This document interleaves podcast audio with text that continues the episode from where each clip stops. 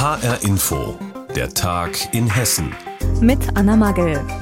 32 Tonnen schweben durch die Luft. Ein riesiger Kran hebt einen teuren LKW von der maroden Salzbachtalbrücke. Dort stand der Laster ganze drei Monate. Eigentlich sollte der Speziallaster mit seiner besonderen Technik die Salzbachtalbrücke untersuchen. Doch es kam anders. Mitte Juni, kurz nach dem ersten Einsatz, kommt die Hiobsbotschaft. Die Brücke ist einsturzgefährdet. Der LKW darf nicht bewegt werden und steht drei Monate lang einsam und verlassen auf der gesperrten Brücke.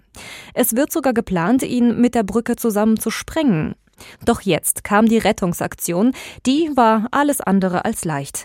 HR-Inforeporterin Birgitta Söhling war dabei. Erst muss der Autokran mal sicher stehen und kriegt noch ein paar Stahlplatten untergeschoben. Dann fährt er seinen langen Teleskoparm aus in Richtung Brücke. Daran baumelt eine Hängevorrichtung, die wie ein Trapez im Zirkus aussieht. Joachim Niesner verfolgt das alles gebannt. Denn der gelbe Laster oben auf der Brücke gehört dem Unternehmen, dessen Geschäftsführer er ist. Es haben viele mitgefiebert in den letzten Wochen und ich hoffe, dass auch ganz viele heute heute die Daumen drücken, dass alles gut geht. Die Spannung ist tatsächlich mit den Händen zu greifen, je länger die Vorbereitungen sich hinziehen. Es ist eben doch nicht so banal, ein 32 Tonnen schweres Baufahrzeug von einer Brücke zu heben. Eine gute Stunde später als geplant ist es dann soweit. Die schweren Stahlseile spannen sich an. Matthias Achauer von der Autobahn GmbH des Bundes. Der LKW wurde jetzt an mehreren Achsen angeschlagen. Dazu wurden halt ein paar Radmotoren entfernt, um diese Haltekonstruktion dann zu befestigen. Und letztendlich wurden die dann eingehakt und der LKW wurde angehoben. Das sind alles Stahlketten, die auch für diese Last ausgelegt sind. In sanftem Bogen schwenkt der Autokran den Lastwagen seitlich von der Brücke und setzt ihn behutsam auf der darunterliegenden B263 ab. Dort steht er dann wieder sicher auf seinen Rädern und sieht so aus, als hätte er nicht mal einen Kratzer im Lack.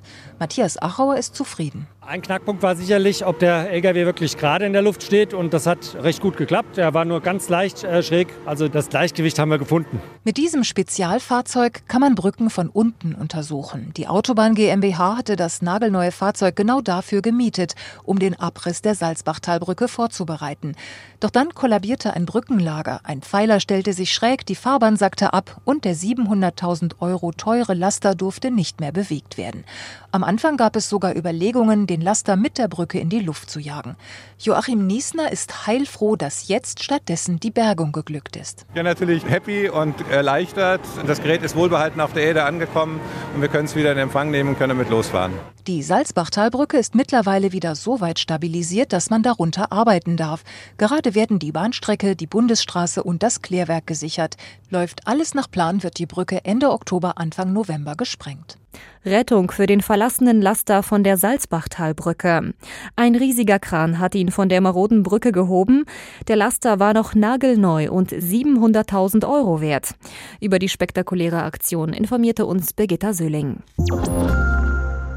Vor der Corona-Pandemie lief es für den Frankfurter Flughafen wie am Schnürchen. Es gab so viele Flüge und so viele Passagiere, dass sogar ein drittes Terminal dazukommen sollte. Die Bauarbeiten waren auch schon losgegangen, aber durch die Pandemie gab es dann eben einen heftigen Dämpfer.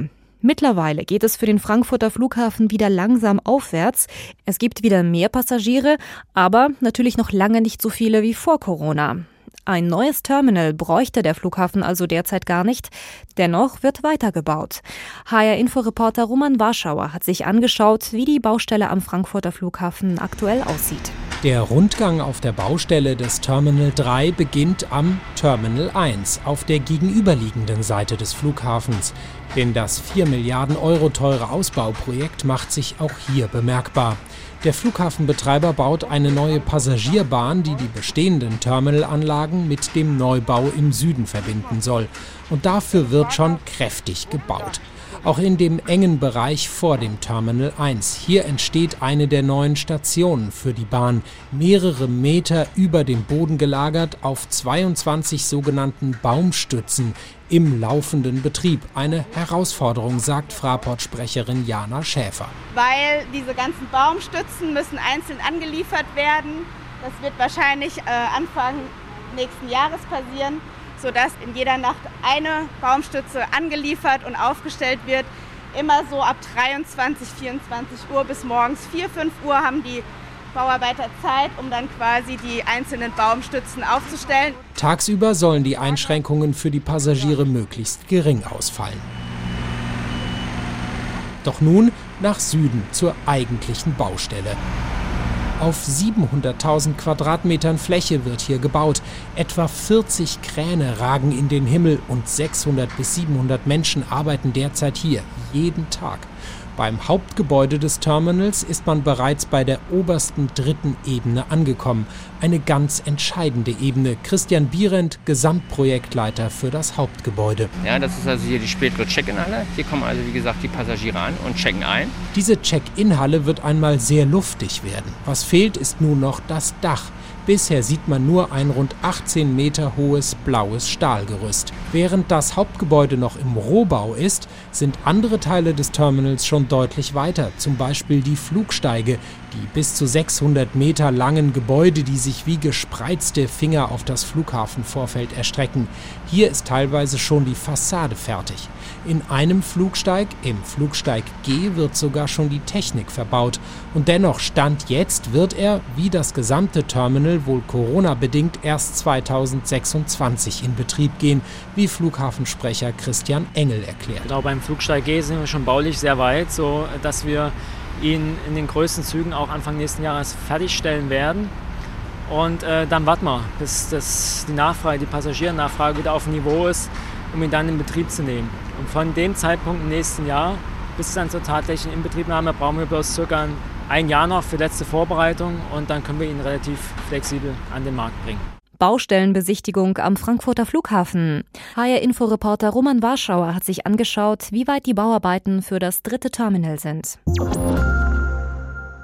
Ein rund 1300 Quadratmeter großer Albtraum. Der hat eine junge Familie aus Bad Endbach regelrecht verfolgt. Eigentlich träumte sie von einem idyllischen Häuschen im Grünen. Dafür hat die Familie ein Grundstück gekauft. Doch kurz darauf der Schock. Das Gelände ist komplett verseucht mit Öl, Asbestmüll und anderen giftigen Abfällen. Nach sieben Jahren Rechtsstreit hat die Familie jetzt mit der Verkäuferin eine Einigung erzielt. HR-Info-Reporterin Rebecca Diekmann war bei der Verhandlung vor dem Marburger Landgericht dabei. Und wir haben sie vor dieser Sendung gefragt, was genau ist denn bei der Verhandlung herausgekommen? Die Ermagans haben ihr wichtigstes Ziel erreicht. Sie sind dieses verseuchte Grundstück endlich wieder los. Die Verkäuferin zahlt ihnen den Kaufpreis von 55.000 Euro zurück und auch noch eine Entschädigung für Sanierungsmaßnahmen, die schon auf diesem Grundstück angefallen sind. Allerdings ist das nicht so viel, wie die Familie eigentlich gefordert hatte. Die Ermagans wollten 20.000 Euro. Sie bekommen jetzt aber nur 7.000 Euro Entschädigung. Die Anwältin der Verkäuferin hatte ihnen mehr angeboten, aber nur dann, wenn die Familie das Grundstück behält. Und das kam für Süheila Ermagan überhaupt nicht in Frage. Mir geht es auf jeden Fall jetzt viel besser und ich bin auch froh, dass das Thema Grundstück endlich immer abgehackt ist und wir nach vorne schauen können, nicht immer zurückblicken und diesen Albtraum immer im Kopf haben. Ja, das Ganze ist schon sehr, sehr bitter. Sie haben viel Geld verloren und es ist auch Lebenszeit verstrichen. Die Ermagans haben mir erzählt, sie wollten eigentlich ein Haus mit Garten und Sandkasten haben, als ihre Kinder klein waren. Die Kinder, die waren heute im Gericht dabei. Das sind jetzt Jugendliche, die brauchen keinen Sandkasten mehr. Und warum ist dieses Grundstück eigentlich so verseucht?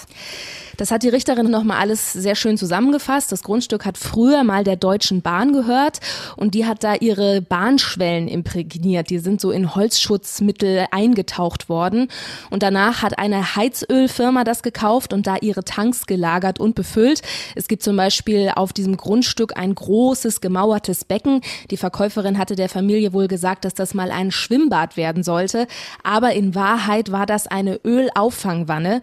Und bei Baggerarbeiten haben die Ermagans dann festgestellt, dass der Boden wirklich metertief kontaminiert ist. Es ist wohl so richtig ölig, schmierig und weich da. Und dann ist da auch noch jede Menge Sondermüll entsorgt worden, zum Beispiel Asbest und auch Teerpappe. Wie geht es denn jetzt weiter für die Beteiligten? Für die Verkäuferin steht jetzt noch ein Strafprozess an. Sie ist ja schon vor dem Amtsgericht verurteilt worden wegen schweren Betrugs zu neun Monaten Haft auf Bewährung, aber sie hat Berufung eingelegt. Dafür gibt's aber noch keinen Prozesstermin, weil da noch ein Gutachten fehlt. Ja, die Ermagans können also jetzt erstmal einen Schlussstrich ziehen. Sie haben auch ein Haus inzwischen zur Miete gefunden und sie haben auch das Thema Eigenheim noch nicht komplett abgeschrieben. Sagt Rebecca Diekmann über einen langen Rechtsstreit vor dem Landgericht Marburg. Eine Familie aus Bad Endbach hatte geklagt, weil sie ein Grundstück gekauft hatte, bei dem sich herausgestellt hat, es ist verseucht. Jetzt ist die Familie das Grundstück wieder los und bekommt eine Abfindung.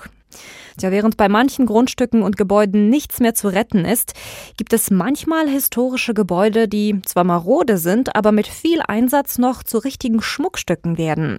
Immer wieder engagieren sich Vereine, aber auch Privatpersonen, um eben solche historischen Denkmäler zu retten und sie zu erhalten. Und genau dafür wird der Hessische Denkmalschutzpreis verliehen. Wer ihn dieses Mal bekommen hat, berichtet uns Petra Klostermann. Das dreigeschossige Haus aus dem 17. Jahrhundert in der Gasse Angel 11 fällt durch seine zweifarbige Fassade in Gelb und Grün auf. Das kleine Haus ist in den 1920er Jahren erweitert worden. Die Jury lobt die einfühlsame Art, mit der der Eigentümer Architekt Peter Sichau das Haus in dieser Form erhalten hat. Markus Miller vom Schloss Fasanerie in Eichen Zell bei Fulda ist Mitglied der Jury. Beeindruckt hat die Jury, dass hier bei diesem Haus wirklich zwei verschiedene Zeitschichten in einer vorbildlichen Art und Weise erhalten und gepflegt worden sind. Durch diese denkmalpflegerische Umgehensweise hat es eine Seele bekommen, die man spürt, wenn man in das Haus reingeht. Und ich glaube, das haben alle Jurymitglieder haben das toll gefunden und gemerkt, wie lebenswert es in diesem Haus ist, wie schön es restauriert ist und wie viel Sinn man für die Details gehabt hat. Beispiele gefällig? Da sind also die historischen Fenster erhalten worden, die sind restauriert worden, die Wandfarben sind erhalten geblieben, der Terrazzo-Fußboden, der Dielenboden ist, ist erhalten oder rekonstruiert.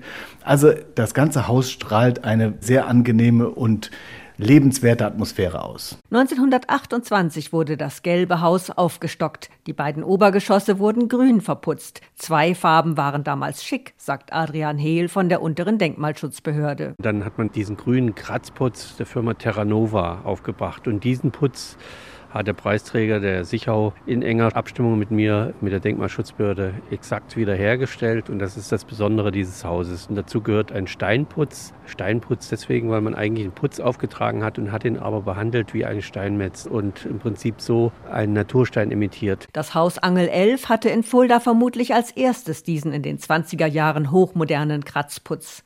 Die Sanierung hat zehn Jahre lang gedauert. Die Bauakte ist sehr dick, die Planung hat auch lange gedauert. Wir haben viele Gespräche Gespräche mit diversen Bezirkskonservatorinnen aus dem Landesamt für Denkmalpflege geführt. Gut Ding will Weile haben, das trifft hier wirklich zu. Mir ist es lieber so, jemand braucht länger und macht es ordentlich. Und das hat sich ja letztendlich auch gelohnt. Also den Preis, den bekommt er aus meiner Sicht vollkommen zurecht. Eine vorbildliche Leistung. Ein Sonderpreis geht an die ehemalige Synagoge im nordhessischen Meißner Abterode. Dort wurde ein Lern- und Gedenkort in historischen Mauern verankert.